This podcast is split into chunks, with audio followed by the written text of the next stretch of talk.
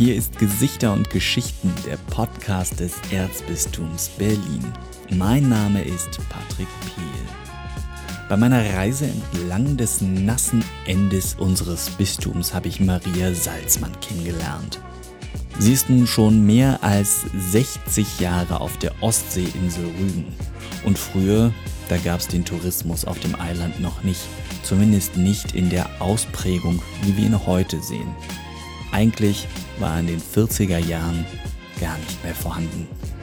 Rügen war einfach eine karge Insel, auf der Getreide angebaut wurde und Wälder wuchsen. Die größte Insel Deutschlands war ein rauer Ort.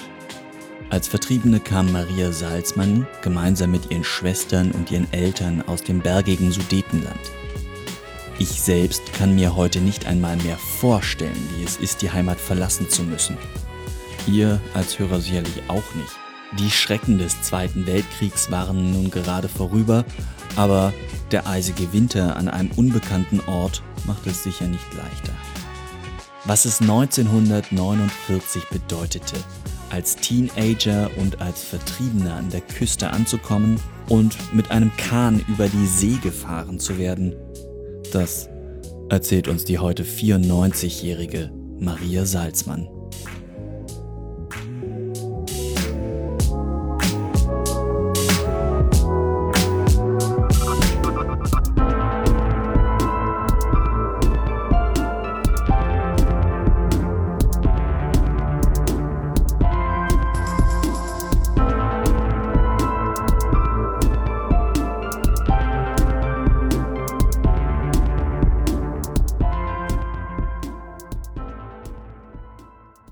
Fangen wir vielleicht erstmal mit einem Hallo, Frau Salzmann an.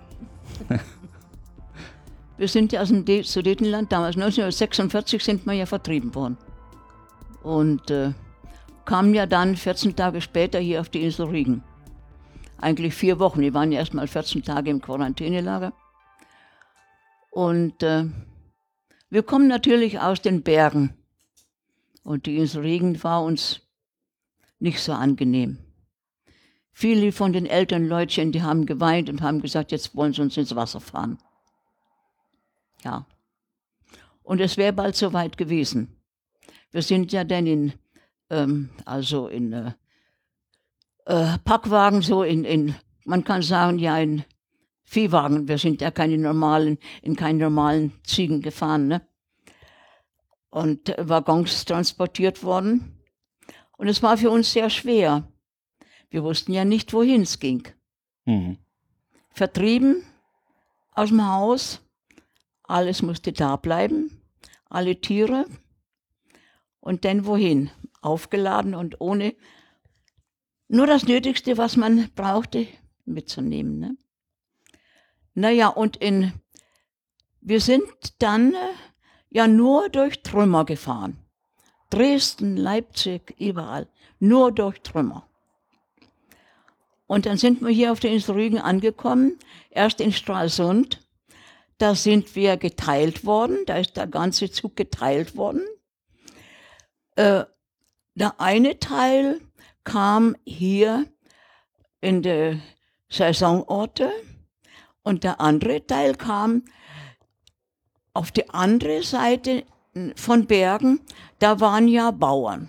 Mhm. Für uns war es hier schlechter. Sie waren vorher Bauern im Sudetenland. Wir hatten Landwirtschaft, ja. Was hatten Sie da für Land? Also haben Sie so Getreide angebaut oder Tiere Ja, gehalten? natürlich. Wir hatten ja einen Bauernhof. Äh, mit Tieren oder mit Getreide? Mit Tieren. Mit Tieren. Mit Tieren haben wir gearbeitet, freilich. Das musste alles da bleiben. So viel kann man, man kann das ja gar nicht so erzählen. Das wird man bis zum letzten Atemzug nicht vergessen mhm. wo man aufgewachsen ist und wo die Eltern sich die Scholle aufgebaut haben. Und das werden Sie ja auch alles wissen aus der ganzen vergangenen Zeit. Aber es sind da noch junge Menschen. Ich wollte gerade sagen, so jung bin ich nicht. Sie müssen mir das erklären. naja, und dann sind wir geteilt worden. Wir kamen hierher und kamen dann auch auf ein kleines Schiff von, von Stralsund bis äh, nach äh, Gager hier. Hm. an der Gagerschen Werft. Und unterwegs gab es einen Rums unterm Schiff und da haben all die Menschen aufgeschrien, jetzt wissen wir es doch, wir kommen ins Wasser. Und da war irgendein Stück Felsen, aber es war gut gegangen und wir kamen noch wieder gut an. Naja, und da waren wir 14 Tage in der Quarantäne. Da lagen wir alle auf einem großen, in einem großen Raum auf Strohsäcken. Babys, Kreise, Mittelalter, Jugendliche. Hm. Und einen schönen morgens, wir lagen noch alle da, geht die Tür auf. Da kam so ein großer, schlanker Herr, guckte sich um. So was habe ich noch nicht gesehen, sagte. Und das war unser erster Pfarrer, der auf die Insel Regen nach dem Krieg kam. Karl-Heinz Möbius. Dem hatte man während des Krieges, also es war zum Ende des Krieges zum Glück, den Prozess gemacht. Der hatte was ausgesprochen gegen das Hitlerregime.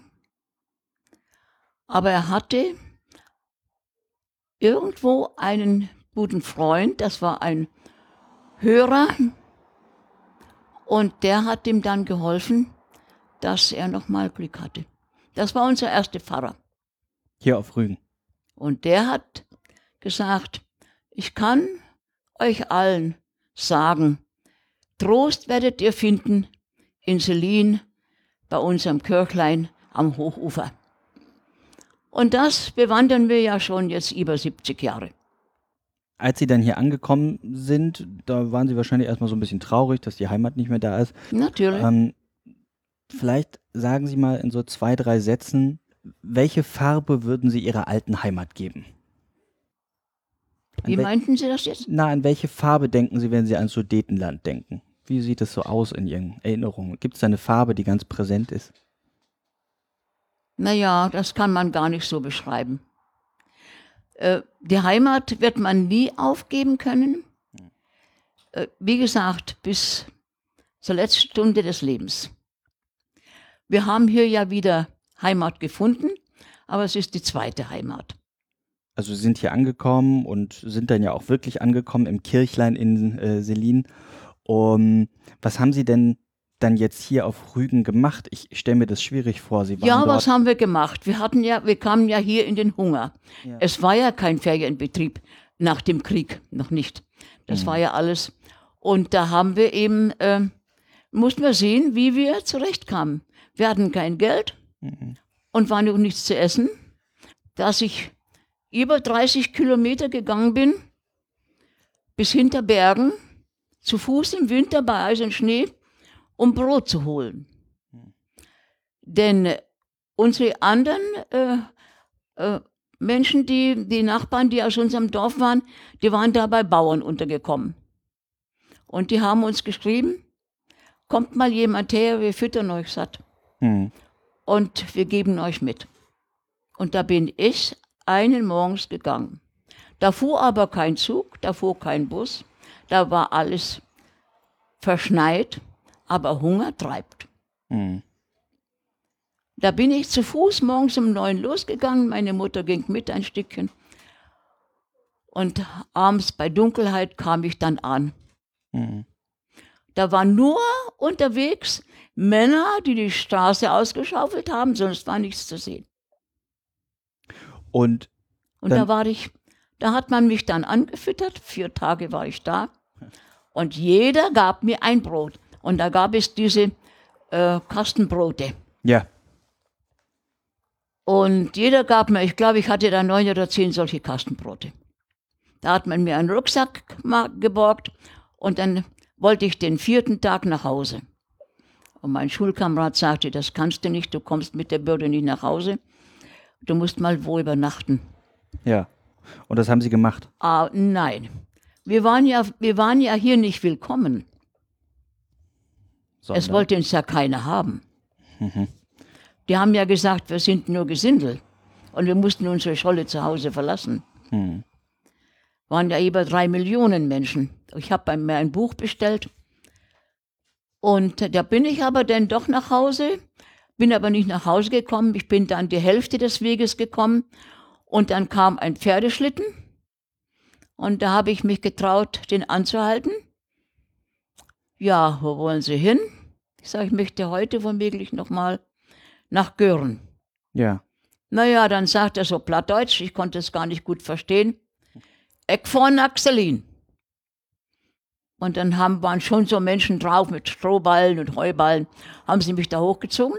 Ja, und in Selin musste ich runter. Dann bin ich mit meiner Bürde von Straßenbaum zu Straßenbaum. Immer wieder den Rucksack mal angelehnt. Hm. Kam ich abends um halb zehn nach Hause.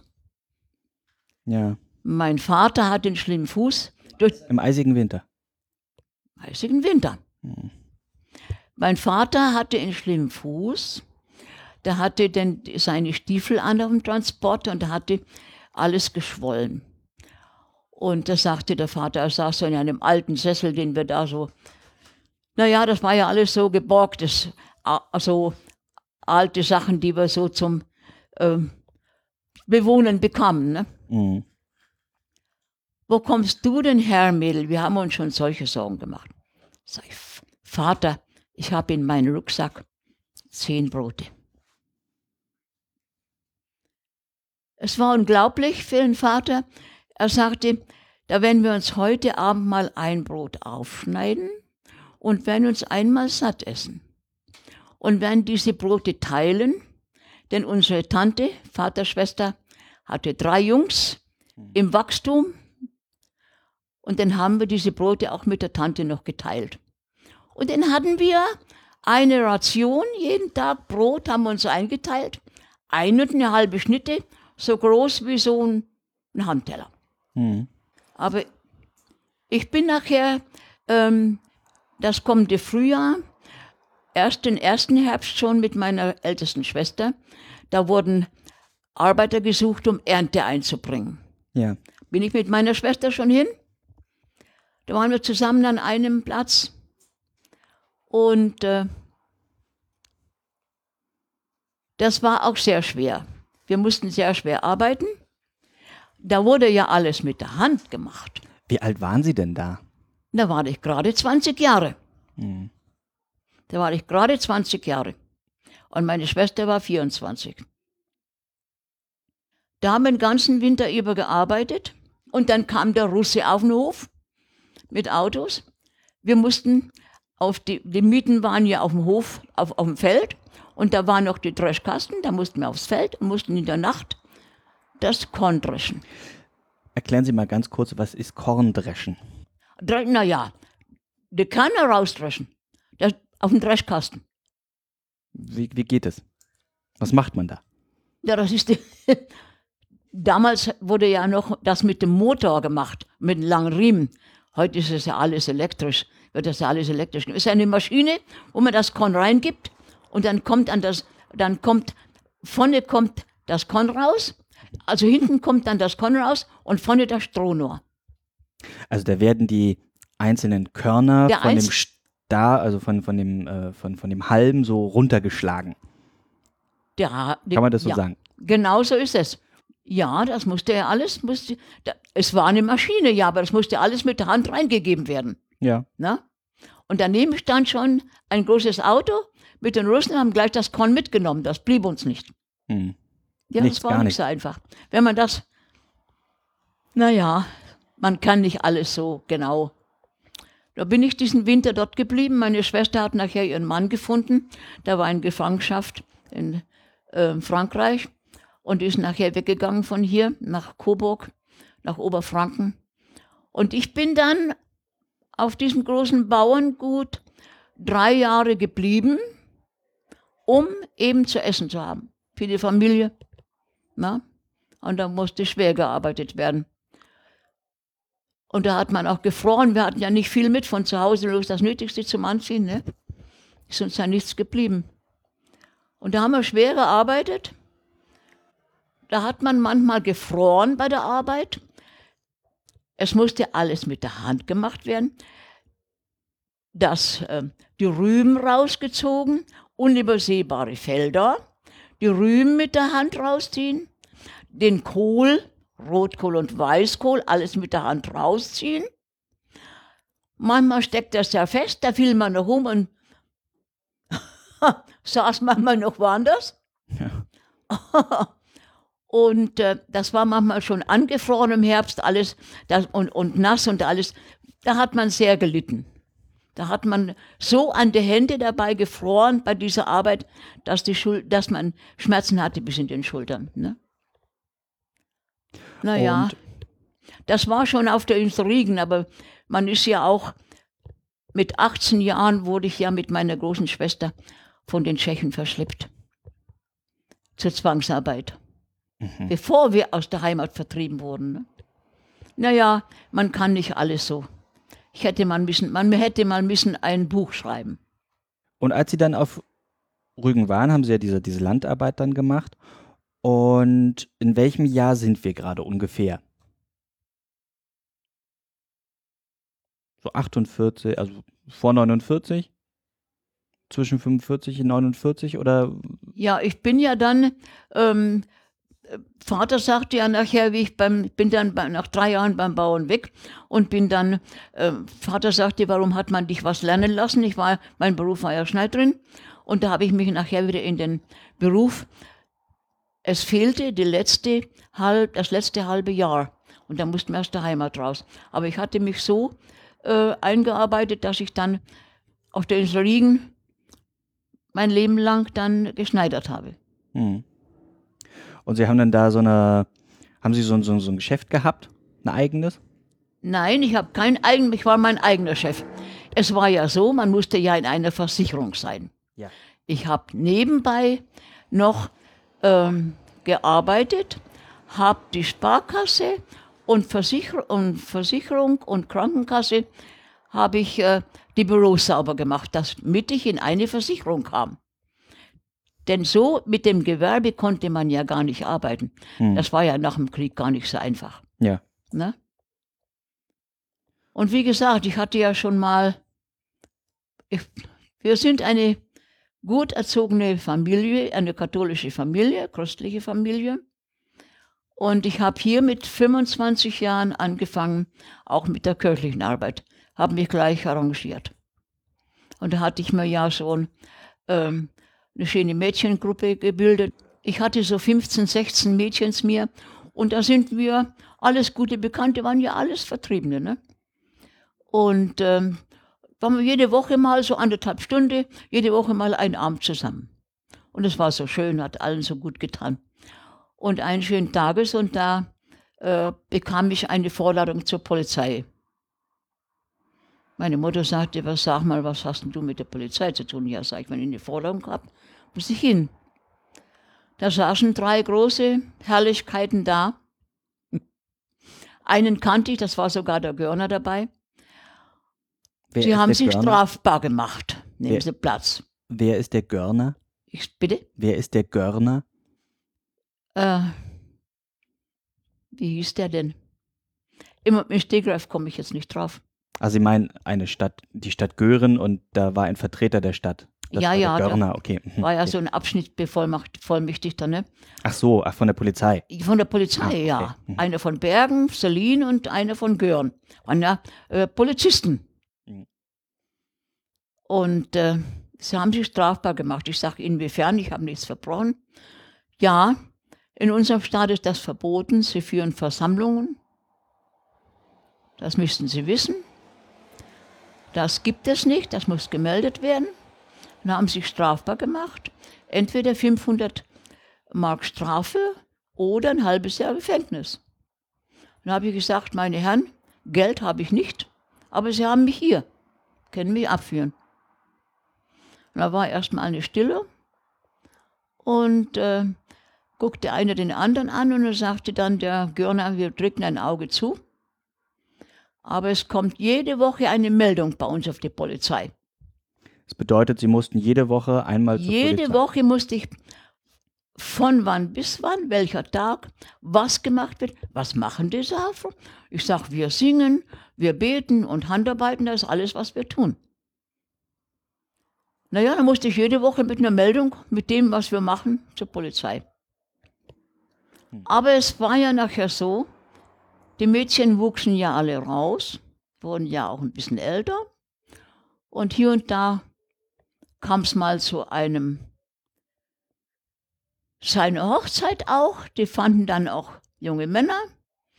Und ich habe diesen Mädchen, das ist mein schönster Stolz, ich habe all diesen Mädchens ihr Brautkleid genäht. Und das war für mich eine Können große Sie als machen als Damenschneiderin, ne? ja, und das war meine größte Freude, aber allen. Naja, und so ist es halt gewesen. Und Sie haben dann jede Woche sich bei der Polizei melden müssen, Jede Woche. aber Sie haben es weiter durchgezogen. Ich habe es durchgeführt. Wir hatten damals, ähm, das war der, bei dem guten Pfarrer Schüssler. Bei dem Pfarrer Schüssler war meine Schwester fünf Jahr, äh, acht Jahre eigentlich. Die ersten fünf Jahre in Binz Pfarrhaushälterin. Ja. Das war der letzte Pfarrer, der noch eine, Hälse, eine Haushälterin hatte. Jetzt sind die Priester ja alleine. Ja. Finden Sie, dass es schade ist, dass es keine Haushälterin mehr gibt? Äh, es ist ja und nein. Ich meine, äh, äh, unser Pfarrer, der jetzt, es ist ein Einzelpfarrer, über die, über die ganze Insel Riegen ein einziger Pfarrer. Mhm. Er hat es schwer. Er kommt nach Hause und es ist niemand da. Er muss sich alles selbst versorgen. Nicht? Es ist nicht gut, nicht? Es ist im Teils, teils. Und wir hatten immer, jetzt schon jahrelang, bei jedem Pfarrer äh, einen so einen Bufti. Ja. Und es meldet sich jetzt. Bei dem letzten Pfarrer hat sich jetzt keiner mehr gemeldet. Und er ist so ganz alleine. Er tut uns leid. Hm. Und der Jüngste ist er ja auch nicht mehr. Er tut uns leid, ja. Das bedeutet, der Pfarrer braucht wieder ein Zivi. Ein Bufti. Ein Bufte könnte sein, ja, dann war halt immer jemand da im Haus, ne? Ja. Und er ist ja auch viel unterwegs. Es ist für einen Priester zu viel. Wir hatten hier auf der Insel vier Priester, wir die ganzen ersten Jahre. Wie hat sich denn überhaupt die Insel so verändert, seitdem Sie hier sind? Naja, äh, wir haben ja 1953, 1953 haben wir die erste ähm, Pfingstwallfahrt gefeiert in Selin. Ja. Und das ging, und da waren, schade, ich habe das Foto jetzt nicht da, ich weiß nicht, wo ich das jetzt äh, habe hingelegt. Da hat man im Wald nur Menschen gesehen, Ja. nur Menschen, die bis von Berlin, vom ganzen Bistum Berlin bis hier hoch mit Bussen und mit Autos und mit Taxen gekommen sind. Ja. Und da sind auch Wanderungen, da kamen doch, die haben auch Wanderungen gemacht, ne? Und äh, das war wunderschön. Und das ging dann bis ungefähr 63 ist der Pfarrer Ponikiewski gekommen.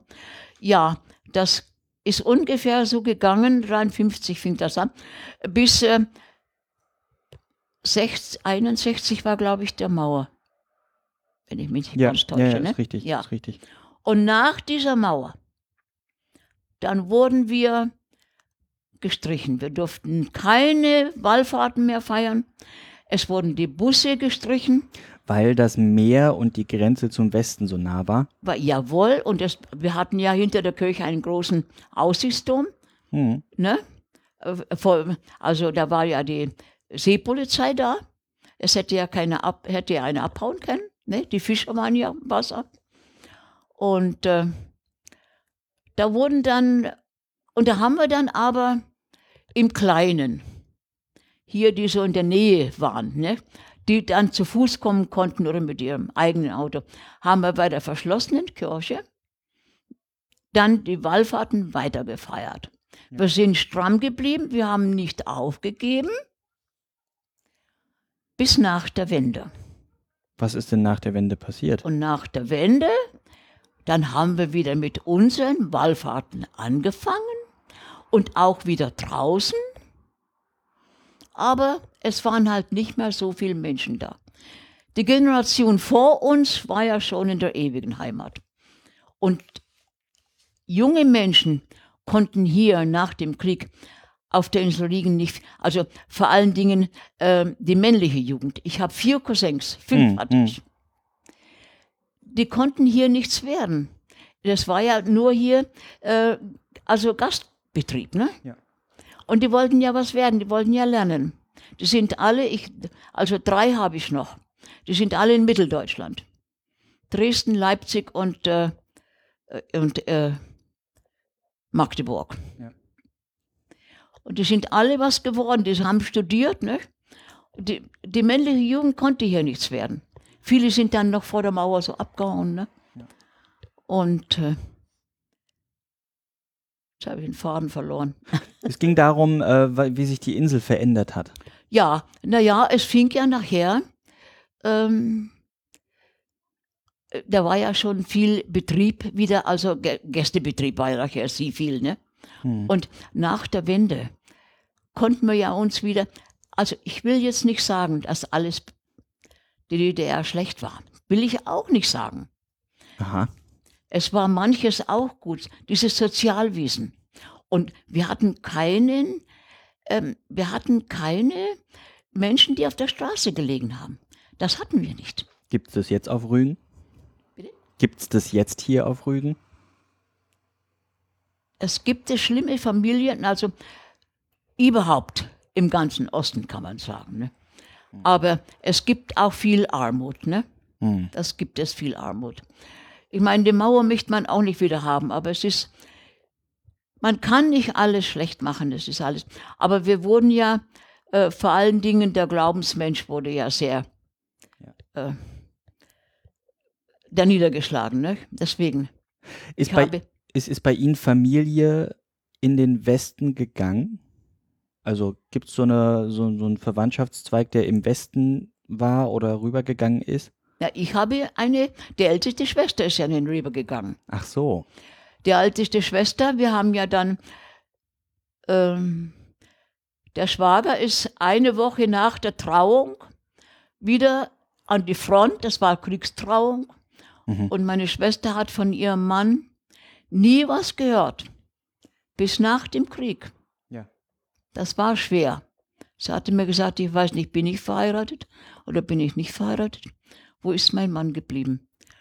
Und nach der Kriegszeit nachher, da waren wir ja schon längst auf der Insel Rügen, haben wir durch viele Suchdienste erfahren, dass er in Gefangenschaft in Frankreich war. Hm.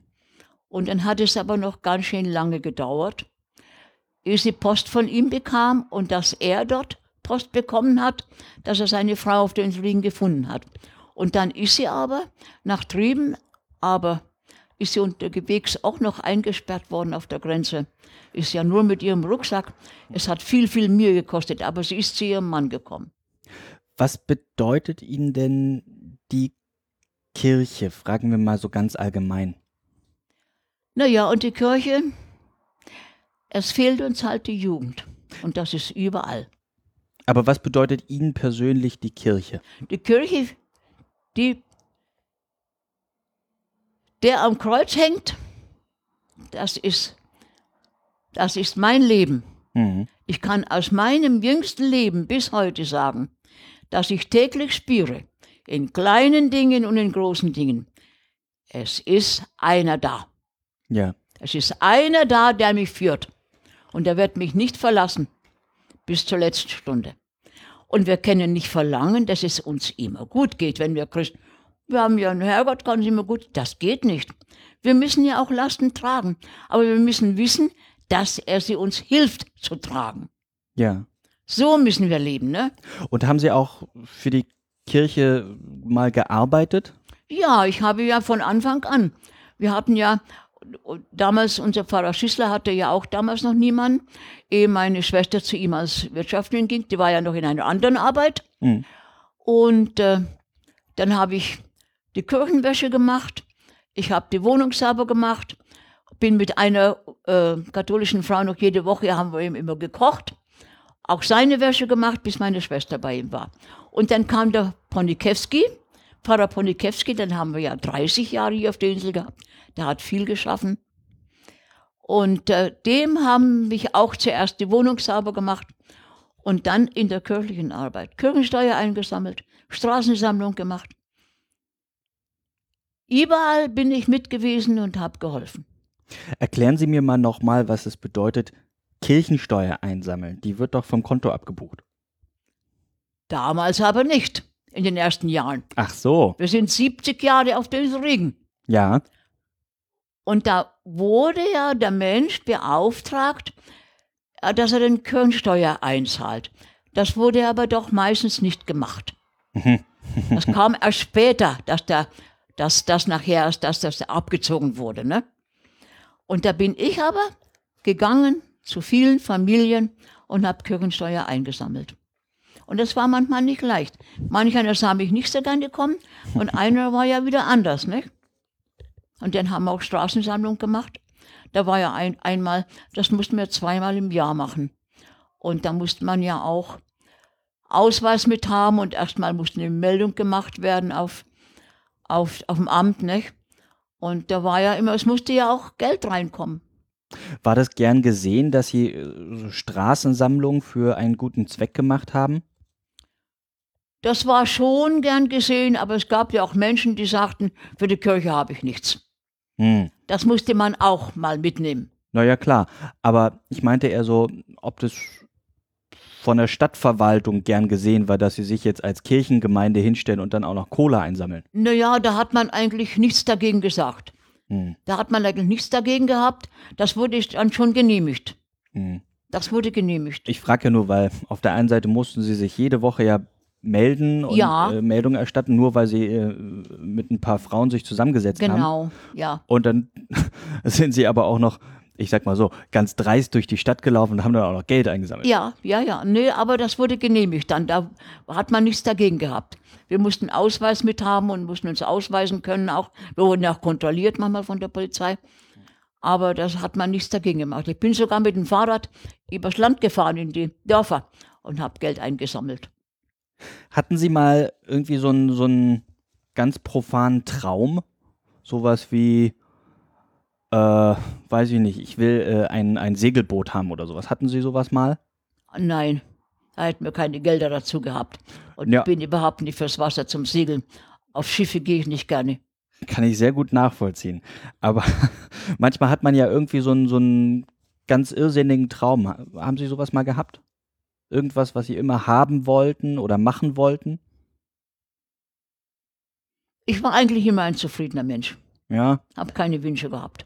Bis heute nicht. Nein, bin immer zufrieden gewesen Gibt's nichts, wo Sie sagen, mit dem Leben. gibt's nichts, wo Sie sagen, das will ich unbedingt noch mal sehen, machen oder haben? Nee. Jetzt aufs Alter nicht mehr. Mögen Sie Fisch? Ich bin kein großer Fischesser. Dann sind Sie, ist schwierig am Meer, oder? Ich bin kein großer Fischesser. Und äh, aber wir haben, ich habe für meine Gäste ja sehr viel Fisch machen müssen. Ich habe ja, wie mein Mann noch lebte, wir haben ja viel auch Gästebetrieb gehabt und da habe ich auch für die Gäste viel Fisch gebraten und gekocht und wer weiß was alles. Hm. Aber jetzt bin ich vom Fisch abgekommen. jetzt gehen die, Mesch, die Menschen ja in die, ach, also hier auf der Insel Regen gibt es ja nur noch ähm, Bestattung Meer, ins Meer. Ach. Ja. Gehen all die Urnen ins Meer, ist billiger. Hm. Wir haben, meine Schwester ist ja schon im Elterngrab, die ist ja nun jetzt den letzten Advent reingekommen. Ich hatte das Elterngrab wieder gekauft und wir wollen so in die Erde, wie wir geboren sind. Also Sie werden auf dem Friedhof in Görn beerdigt werden. Genau im Elterngrab. Sehr schön. So lange kann es ja auch nicht mehr dauern. Ach, na werden wir mal sehen, wie lange das dauert. Frau Salzmann, es ist spät geworden, es war bestimmt ein bisschen anstrengend für Sie. Das war ein bisschen anstrengend für Sie. Wir haben ja auch, ähm, wir haben ja auch mit 83 Jahren, habe ich mich noch getraut. Wir hatten in Selina Kirchlein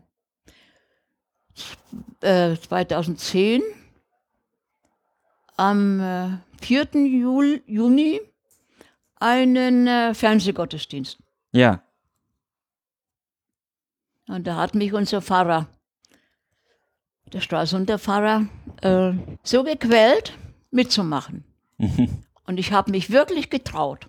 Mhm. Habe mich wirklich getraut, aber es war sehr, sehr anstrengend. Ja. Man sollte ja dastehen, nichts in der Hand haben, alles auswendig können. Und mein guter Diakon sagte, ach, wissen Sie was, ich habe so eine ganz kleine Mappe und die nehmen Sie sich mal so unten rein und den Zettel, wenn irgendwas passiert, dann gucken Sie schnell drauf. Aber das wäre nichts gut geworden.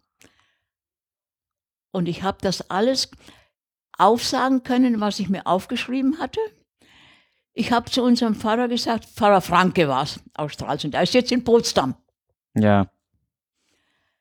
Zu ihm habe ich gesagt, wir hatten gerade Bibelstunde, Herr Pfarrer, ich habe Ihnen jetzt was aufgeschrieben. Wir sollten dann eben, ich als Ältester und eine junge Frau von der Jugend so beschreiben. Ich habe Ihnen das alles aufgeschrieben und Sie können so gut predigen, Sie können das alles in die Predigt einflicken. Nö, sagte, das mache ich nicht. Das machen Sie. Gut, was Sie aufgeschrieben haben, aber auftragen, vortragen müssen Sie es. aber es hat gut gegangen. Einmal stockte ich, aber es ging wieder weiter. Heute haben Sie ja nicht so gestockt, Frau Salzmann, ne? Naja. aber äh, dann hat der Diakon Seier gesagt, so, jetzt fahre ich Sie nach Hause.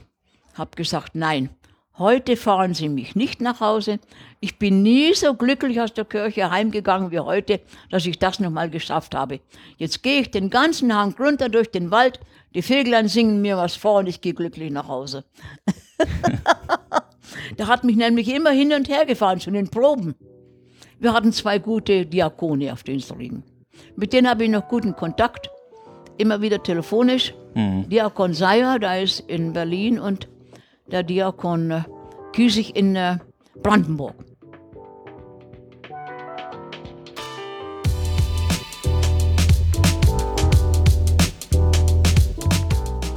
Leider, leider musste das Gespräch hier schon enden, da Maria Salzmann noch Besuch von ihrem Arzt bekam.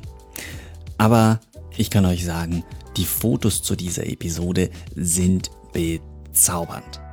Schaut sie euch an auf der Website gesichter und geschichten.de. Und wenn ihr dann noch einen Moment Zeit habt, lasst eine kurze Rezension oder ein paar Sternchen auf Apple Podcasts da. Schreibt uns einfach eine Mail oder abonniert at Erzbistum Berlin auf Instagram oder Twitter. Erzbistum Berlin natürlich zusammengeschrieben. Und wir, wir hören uns hier in ein paar Wochen schon wieder. Stay tuned, Gesichter und Geschichten. Euer Patrick Pehl.